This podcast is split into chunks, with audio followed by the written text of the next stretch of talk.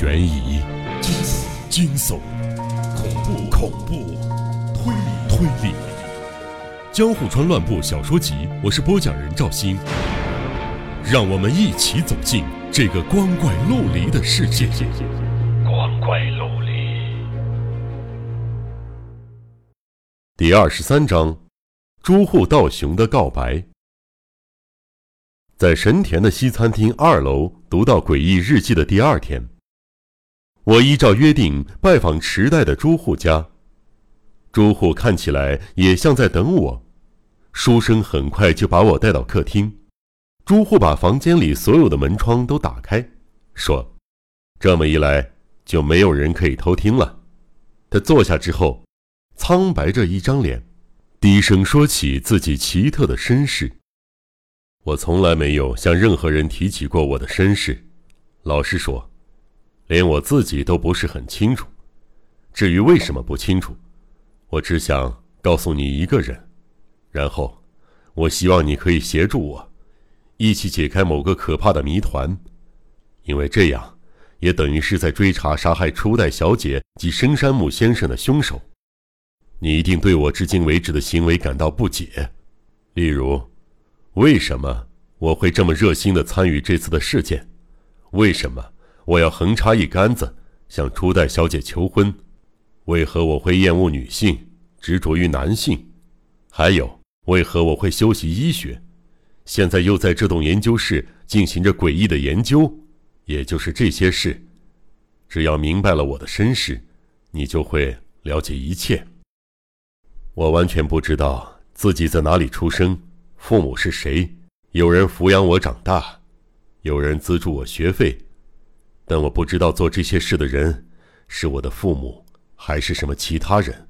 至少，我不认为那个人像其他父母爱护自己的孩子一样爱着我。从我懂事以来，便住在济州的一座离岛上，那是座只有二三十户渔家零星错落其间的荒凉村落。我们家的房子在那儿，虽然大的像座城堡，却非常破旧。那里住着自称我父母的人，但是不管怎么说，我都没办法相信，他们是我的亲生父母。我们长得一点都不像，他们两个都是丑陋的渔旅残废，不仅不爱我，而且尽管待在同一个屋檐下，也许是屋子实在太宽敞的缘故，我和父亲。几乎碰不到面，父亲对我极其严格，只要我一做错事，就一定会训斥我，恶狠狠地惩罚我。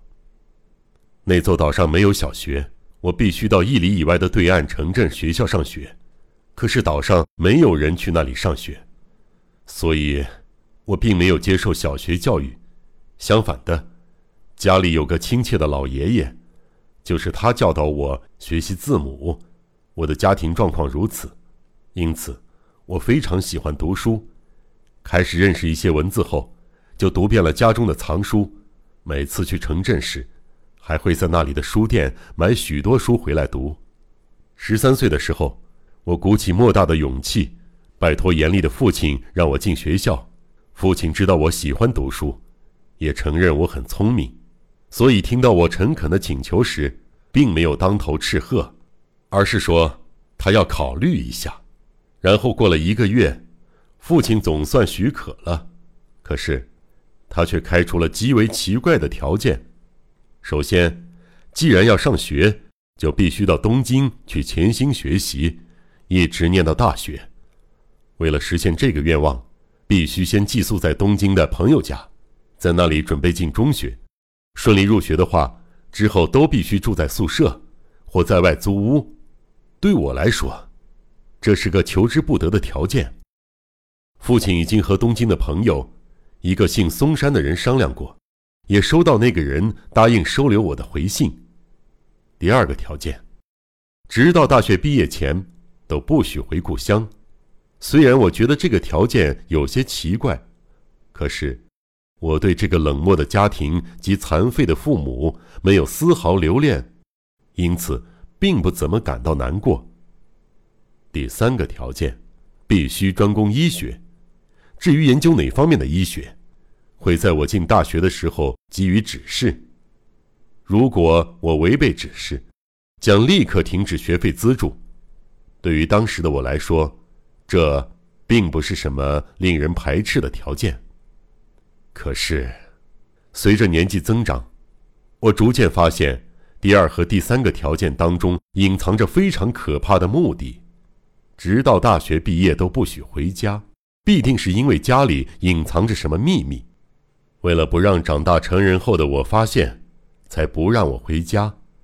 我的家是一栋犹如荒废古堡的建筑物，有许多日光照不到的房间，阴森森的，里边似乎藏着恐怖传说中的鬼怪，而且还有好几间禁止随便出入，那里总是上锁。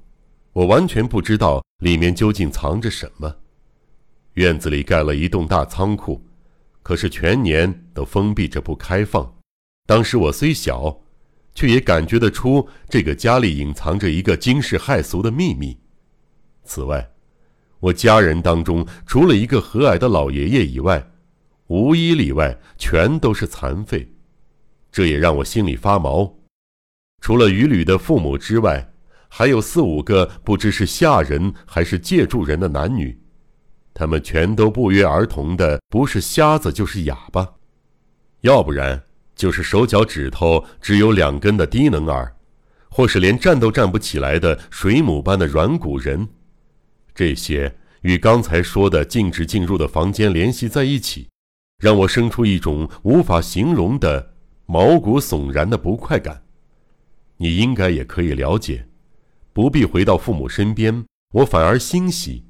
父母也是为了不让我察觉秘密，想要让我远离家里。我是个那么敏感的孩子，与那个家格格不入。我想也是这一点让我的父母感到担忧吧。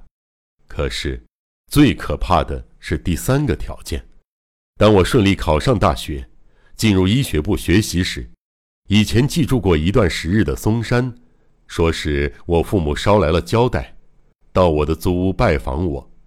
我被那个人带到料理店，听了一整晚的说教。松山带着我父亲写来的长信，根据他的内容向我陈述。一言以蔽之，父亲叫我不必像一般的医师以赚钱为目的，也不需要成为知名的学者。相比之下，他更希望我进行一些重大的研究。以对外科医学的进步做出贡献。当时欧洲大战才刚结束，外科医学对伤残严重的伤兵进行皮肤或骨骼移植手术，帮助他们恢复成正常人，或切开头盖骨，或进行大脑手术，甚至移植大脑的一部分等。不断有医学奇迹传出，父亲命令我也要开展这方面的研究。由于我的父母是不幸的残废，我更切实感受到必要性，同时一部分也是出于外行人的好意，认为这样可以为缺了手脚的残废接上手脚，以代替一手一足，让他们变成完整的人类。这不是什么坏事，而且如果拒绝，学费就没有着落了。我不假思索地答应了这个要求，就这样。我开始了被诅咒的医学研究，修习完大部分的基础学科后，我便开始进行动物实验。我残酷的伤害、屠杀老鼠、兔子、狗等动物。我用锐利的手术刀切割着凄厉尖叫、痛苦挣扎的动物。我的研究要属于活体解剖学这个范畴，也就是活生生的进行解剖。就这样，我成功制造了许多残疾动物。一个叫亨特马的学者曾经把鸡后爪移植到公牛的头上，而著名的阿尔及利亚的像犀牛一样的老鼠，则是把老鼠尾巴移植到老鼠的嘴巴里。我所做的，也是类似于此的实验。我切断青蛙的腿，接上其他青蛙的腿，或者制造出双头白老鼠。为了做大脑移植的实验。我杀害了数不清无辜的兔子，原本应该是给人类带来贡献的研究，反过来想，却也是在制造骇人听闻的残废怪物。恐怖的是，在制造残废动物的过程中，我领略了这中间不可思议的魅力。每当做出一例成功的动物实验，我就会骄傲地向父亲报告。于是，父亲便寄来长信激励我，庆祝我的成功。大学毕业以后，父亲通过刚才提到的嵩山，为我盖了这栋研究室，还每个月送来大笔金钱作为研究经费。尽管如此，父亲却一点也不想见我。毕业以后，父亲依然坚守先前的条件，不许我回故乡，自己也不来东京。父亲乍看之下为我考虑的举动，却让我不由得感觉他这样做。其实根本不是出于对孩子的爱，不，不仅如此，我猜测父亲正在进行某种穷凶极恶的阴谋，他害怕让我看到这一切。我不把父母当成父母的理由还有其他，那个自称我母亲的愚吕、丑恶至极的女人，她对我的爱，不是母亲对孩子的爱，而是女人对男人的爱。要说出这件事，不仅是羞耻而已，更令我几乎作呕。从我十岁开始，我就无时无刻不受到母亲的折磨。她时常扑到我身上，用肮脏的嘴舔遍我身上的每一寸皮肤。光是回想起她嘴唇的触感，我现在依然会不寒而栗。我经常因为某种瘙痒的不快感惊醒过来，结果发现母亲不知什么时候睡在我边上。然后说道：“乖孩子，让我做一些实在说不出口的事情。他让我看遍了世间的种种丑恶，这种难以承受的痛苦持续了三年之久。我离开家，大半是因为这个。我见识了女人这种生物的污秽，于是憎恨母亲的同时，我也憎恨起所有的女人，觉得她们肮脏透顶。我那倒错的爱情。”可能就源于此吧。还有，或许你会感到吃惊。我向初代小姐求婚，其实是出于父母之命。你和初代小姐相爱之前，我就接到命令，要我和木妻初代这个女人结婚。父亲的信频频寄到，嵩山也像父亲的使者般频频催促我。虽说是偶然的巧合，却也真的有不可思议的。姻缘呢？可是，就像我刚才说的，我对女人只有憎恨，一点和女人结婚的念头也没有。所以，尽管被威胁要断绝父子关系、断绝金钱方面的援助，我还是应付着，拖过一天是一天，迟迟没有向初代小姐求婚。然而，没多久，我就发现了你和初代小姐的关系，于是我的想法改变。为了不让你们在一起，我决定听从父母的命令。我去松山家，表达了我的决心，拜托他协助我展开求婚。之后的事儿，你都知道了。听到这些事实，或许你可以从里面感觉出什么可怕的事实。